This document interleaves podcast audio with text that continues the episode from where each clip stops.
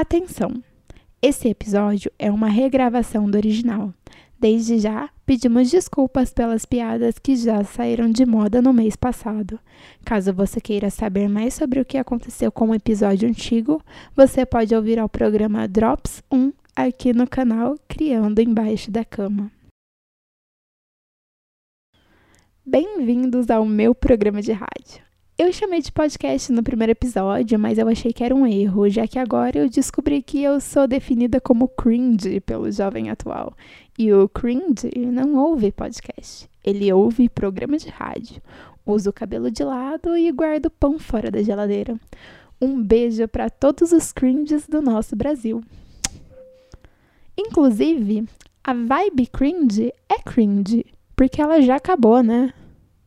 Enfim.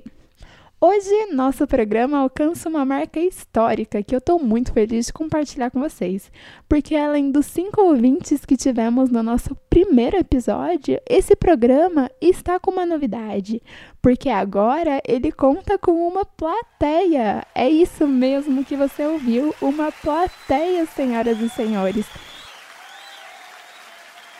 Isso sim é uma inovação para um programa de rádio. Eu queria fazer muito bem-vinda essa plateia maravilhosa que está aqui hoje, essa caravana linda que veio lá de Vila Velha. Estão todos aqui atentos ao nosso primeiro episódio e com todas as medidas de segurança necessárias. Um abraço aí pro pessoal de Vila Velha. Eu queria dizer que, como uma boa profissional, eu não fiz o meu dever de casa. Eu não pesquisei previamente sobre o assunto de novo e eu enrolei durante um mês para fazer um roteiro que no final eu nem sequer cheguei a fazer. E durante esse um mês que eu deveria ter me dedicado para fazer uma pesquisa digna de tal discussão com vocês, eu simplesmente comi muito, cancelei a minha sessão de terapia duas vezes, eu dancei El Chan no quarto, só as melhores e assisti cinco temporadas de 90 Dias para Casar, que inclusive é uma loucura. Enfim, vamos lá? Isto é um demo.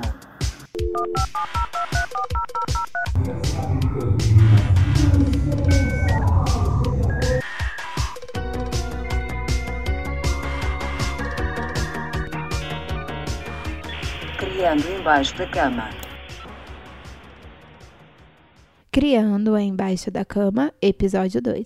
Isso não é sobre robôs gigantes. De todos os episódios que vamos ter, eu acho que talvez esse seja o que eu mais vou ter dificuldade. Afinal de contas, além desse ser um assunto bastante recente, ele também é bastante complexo. Ele tem muitas aplicações em muitas áreas diferentes, como na saúde, na educação, na comunicação, no empreendedorismo é, outras áreas também, mas como eu não tô aqui para responder e sim para confundir, vamos lá, que eu só vim mesmo para plantar discussão, para você levar aí pro seu coração e tá tirando suas próprias conclusões. E com vocês, o nosso tema de hoje é inovação.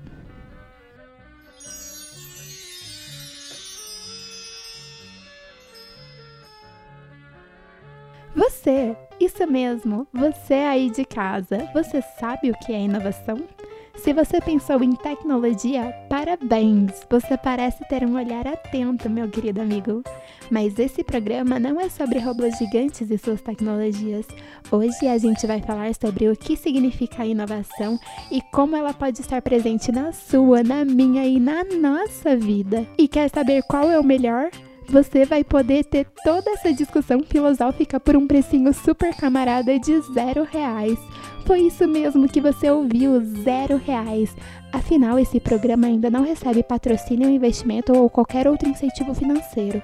Você não pode perder.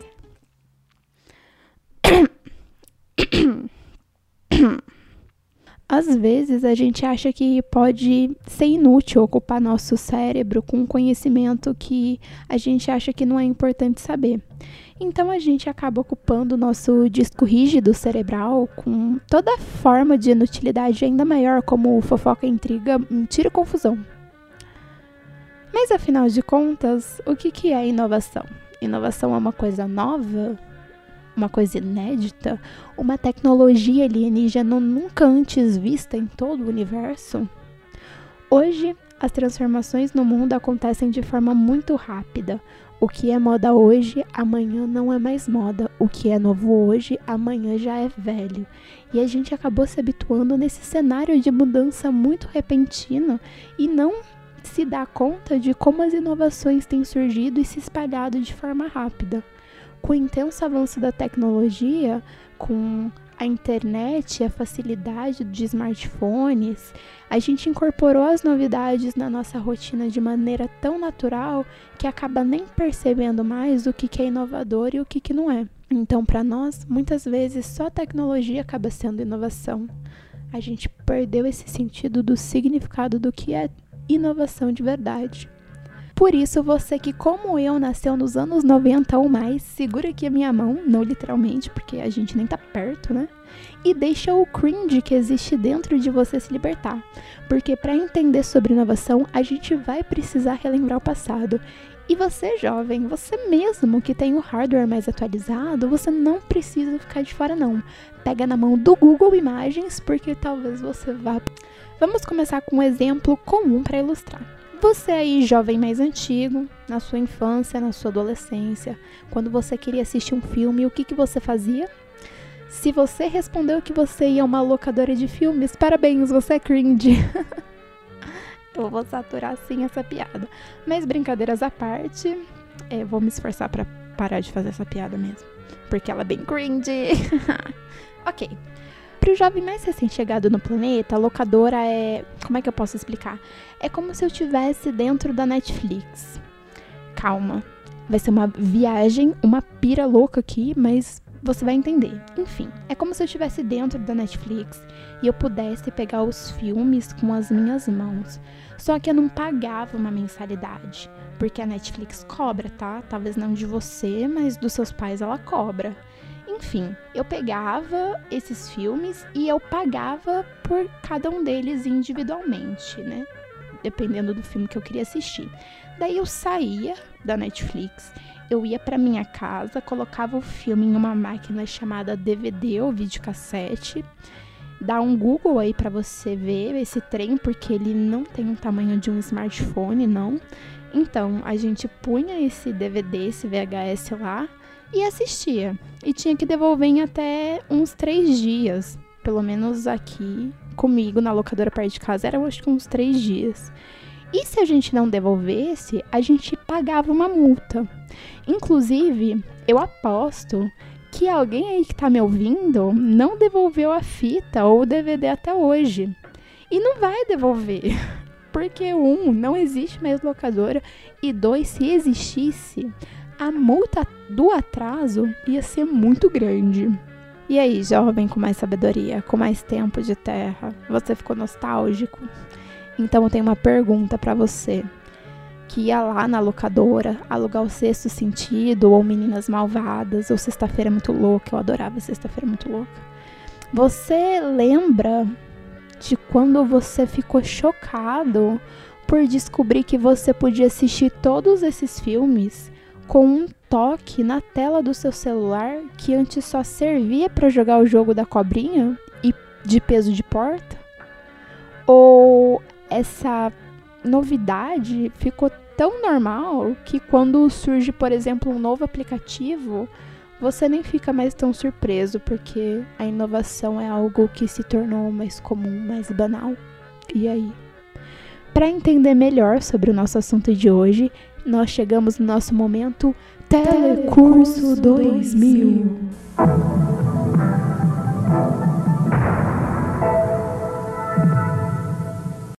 Você já ouviu falar de Joseph Schumpeter? Vamos iniciar esse módulo do Telecurso 2000 falando sobre ele, pois não poderíamos introduzir o conceito de inovação sem mencionar ele, que é considerado pai do conceito de inovação. Joseph foi um economista e cientista político austríaco e é considerado um dos mais importantes economistas do século XX e um dos primeiros a conhecer as inovações tecnológicas como motores do desenvolvimento do sistema capitalista. Ele usou a palavra inovação para descrever as novidades que podem ser introduzidas dentro do sistema de uma sociedade e que mudam significativamente as relações entre produtores e consumidores. Essa mudança seria um elemento fundamental para o desenvolvimento econômico. Ele também ficou conhecido pelo conceito de destruição criativa, conceito esse que explica o papel da inovação no desenvolvimento econômico da sociedade e está relacionado ao processo de transformação de novos produtos, que destroem empresas e modelos de negócios antigos.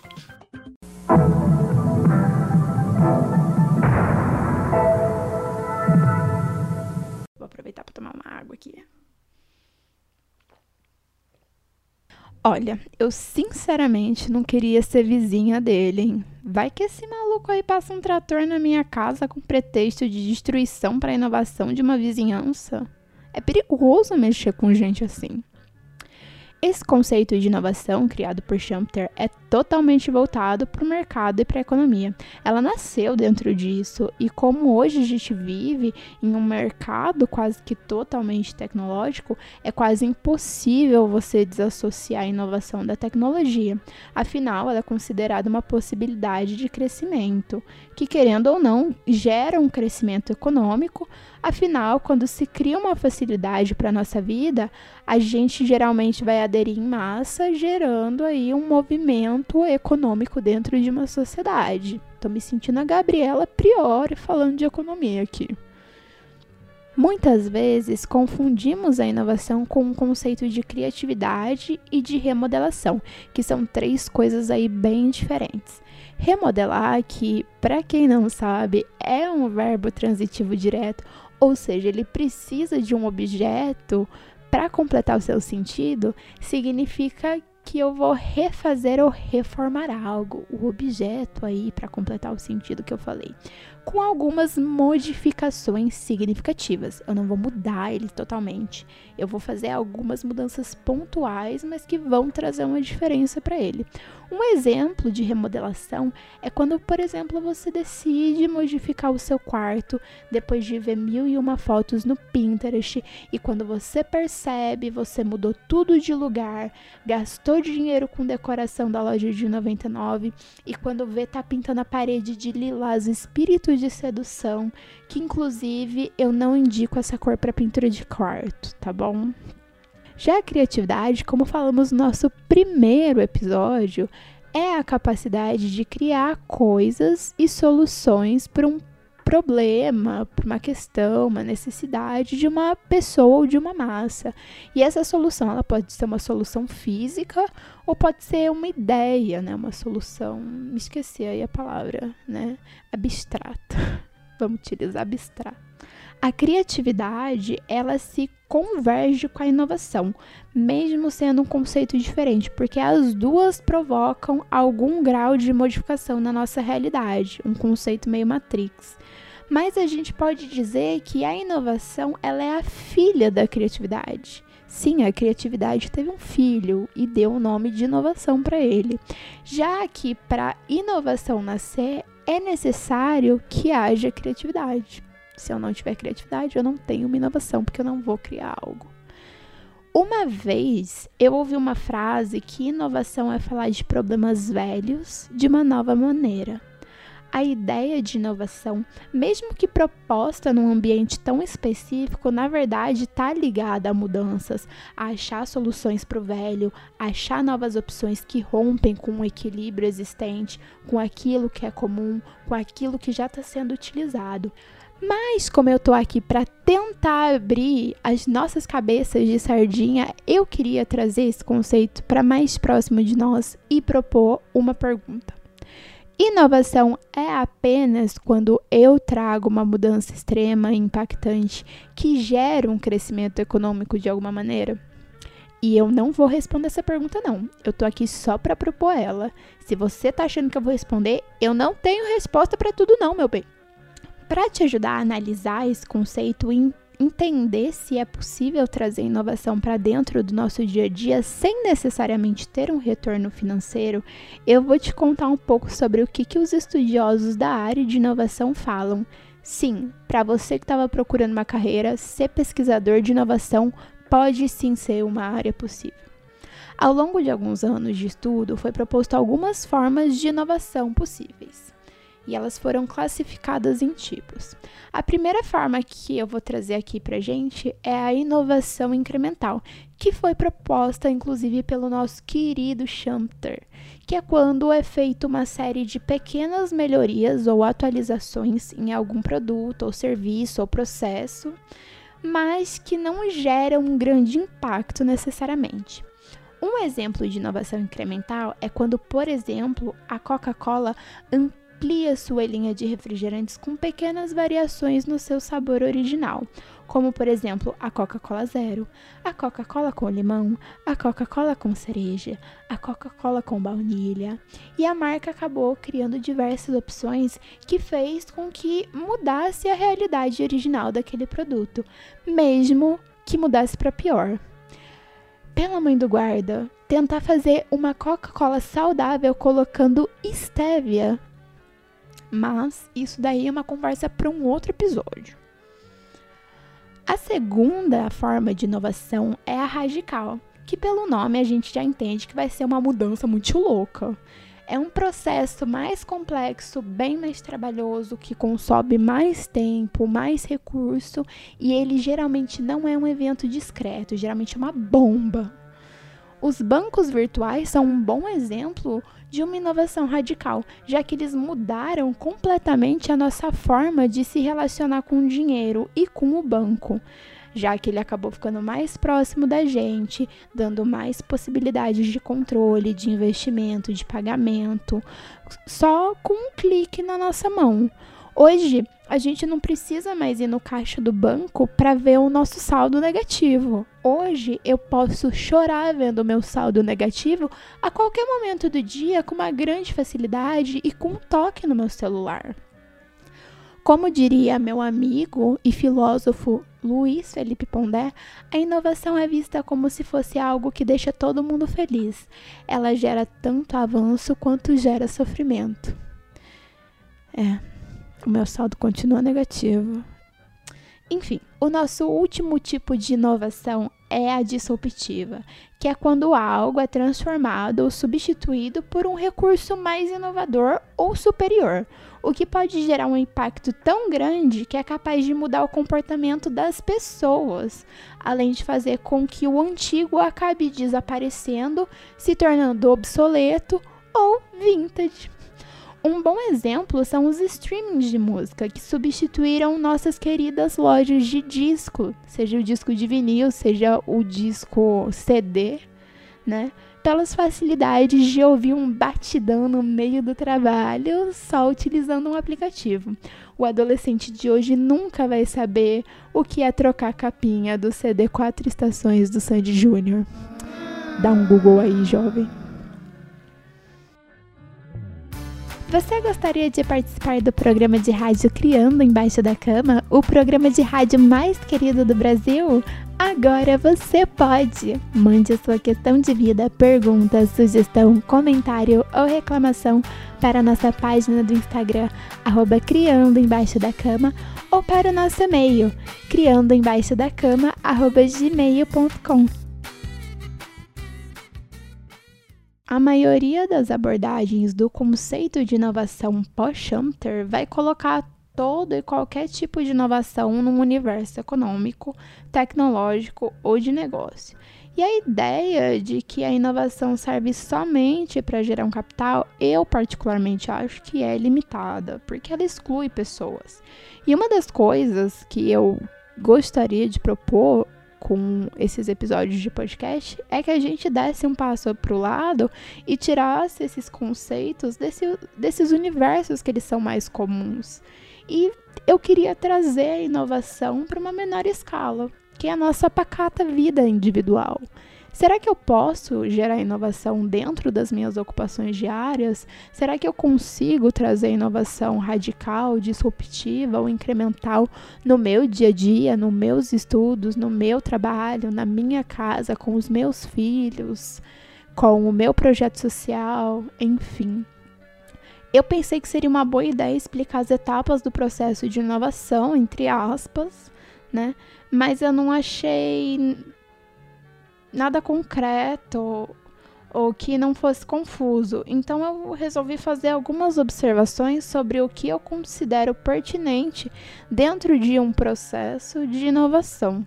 A primeira coisa que eu pensei é que a inovação ela não nasce inovação, ela torna-se inovação, como já diria minha grande amiga Simone de Beauvoir. Uma inovação não é um processo, ela é um resultado. Não dá para simplesmente acordar um dia e falar: "Ah, que belo dia para fazer uma inovação depois de comer torradas no café da manhã". Ninguém come torrado no café da manhã. As pessoas comem pão de forma. A inovação é um resultado do nosso processo criativo individual, que inclusive a gente já falou no episódio anterior.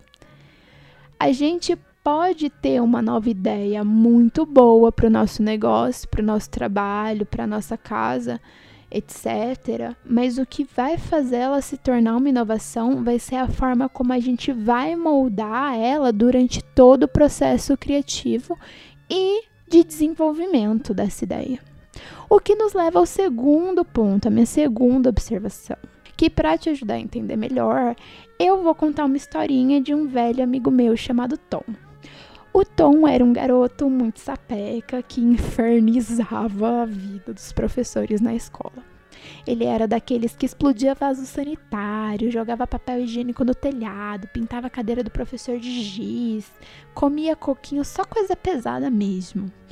Enfim, apesar de ser uma praga em forma de gente, o Tom ele gostava muito das aulas de ciências, porque se a gente for ver, sempre tem uma aula que consegue deixar até o aluno mais atentado, aquele aluno mais louco, bonzinho só.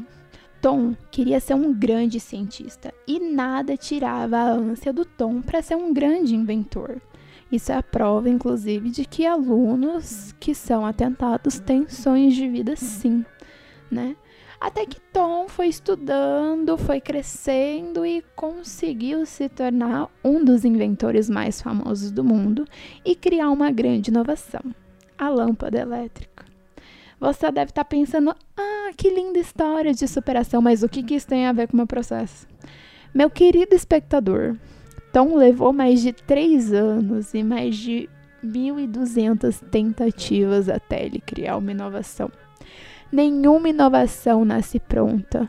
Pesquisas, inclusive, indicam que 95% das inovações sofrem alterações substanciais entre a ideia original e o produto final.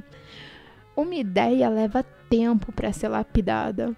São desenvolvidas passo a passo. É necessário ter experimentação, é necessário aplicação, é necessário a tentativa, o erro.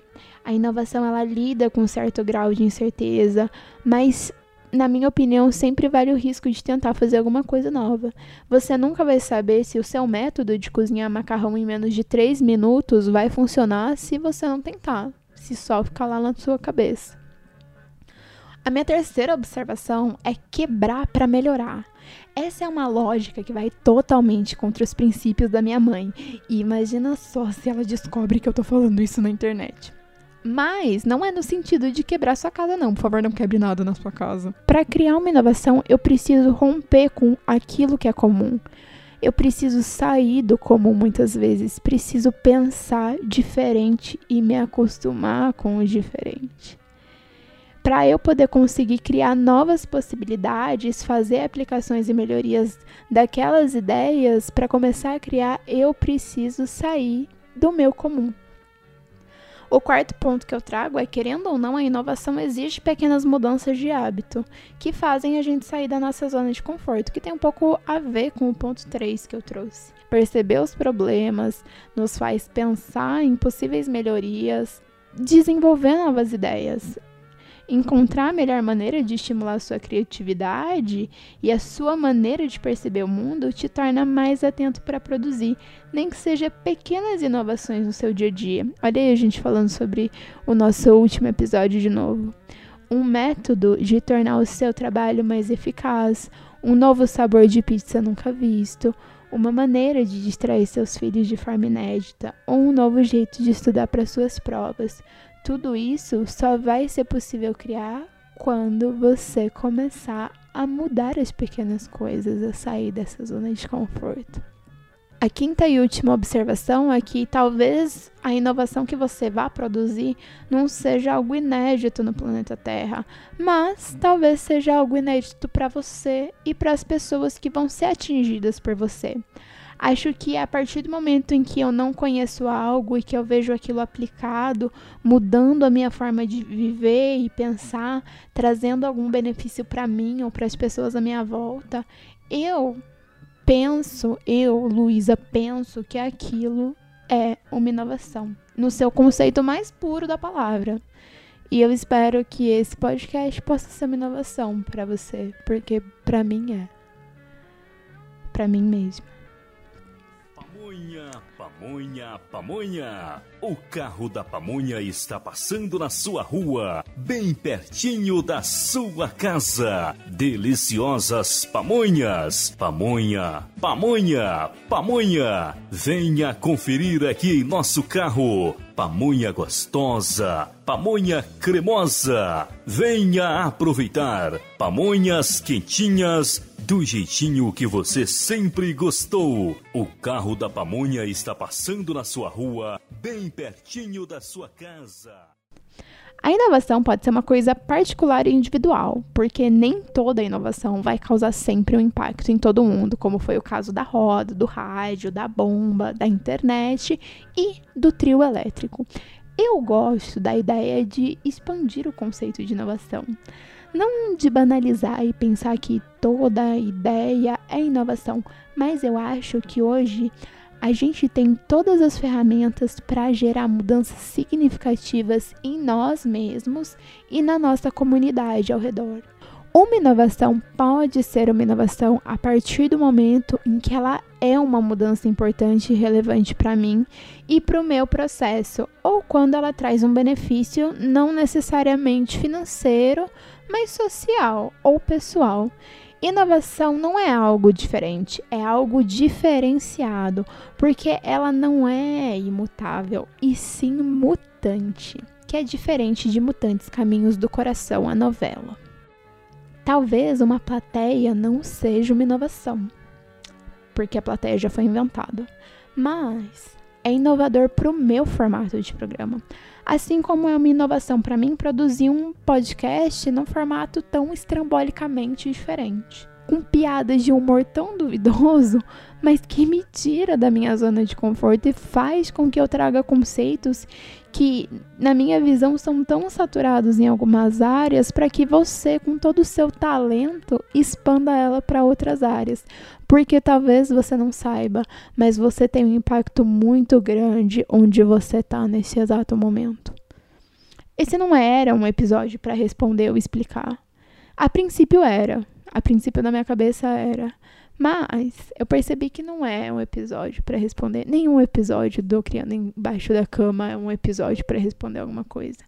Mas eu espero ter feito você pensar que inovação é muito mais do que tecnologia. É magia. Afinal, é mágico ter ideias que trazem impactos positivos e melhorias para a vida. E trazer impactos bons e melhorias para a vida de todo mundo deveria ser algo que a gente quer. Como esse episódio ficou muito emotivo, aqui não é para ter emoção. Emoção é para quando você tá em uma montanha russa e não trava o seu cinto direito. Mas eu gostei. Eu espero que esse episódio possa ter te ajudado, ter aberto a sua cabeça ou ter feito você pensar, ou simplesmente te divertido com as minhas péssimas piadas. Espero você no próximo episódio porque o assunto vai ser você. Exatamente. A gente vai falar sobre a sua nada mole vida. Será que vai ter expose? Será que a gente vai precisar chamar Regina do caso de família? Não perca o nosso próximo episódio nessa mesma estação de rádio. Vejo você lá.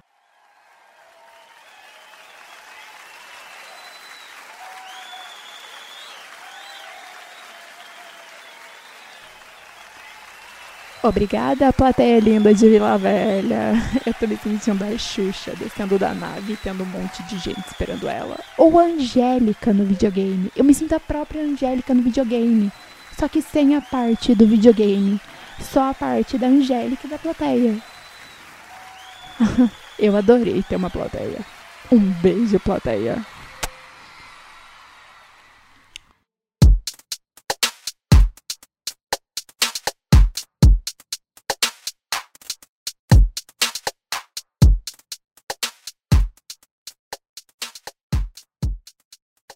Toda a nossa plateia foi testada e respeitou as normas de distanciamento social e uso de máscaras. Nenhuma pessoa foi contaminada durante as gravações desse programa e todos já estão de volta às suas casas com toda a segurança. Se cuide e fique bem.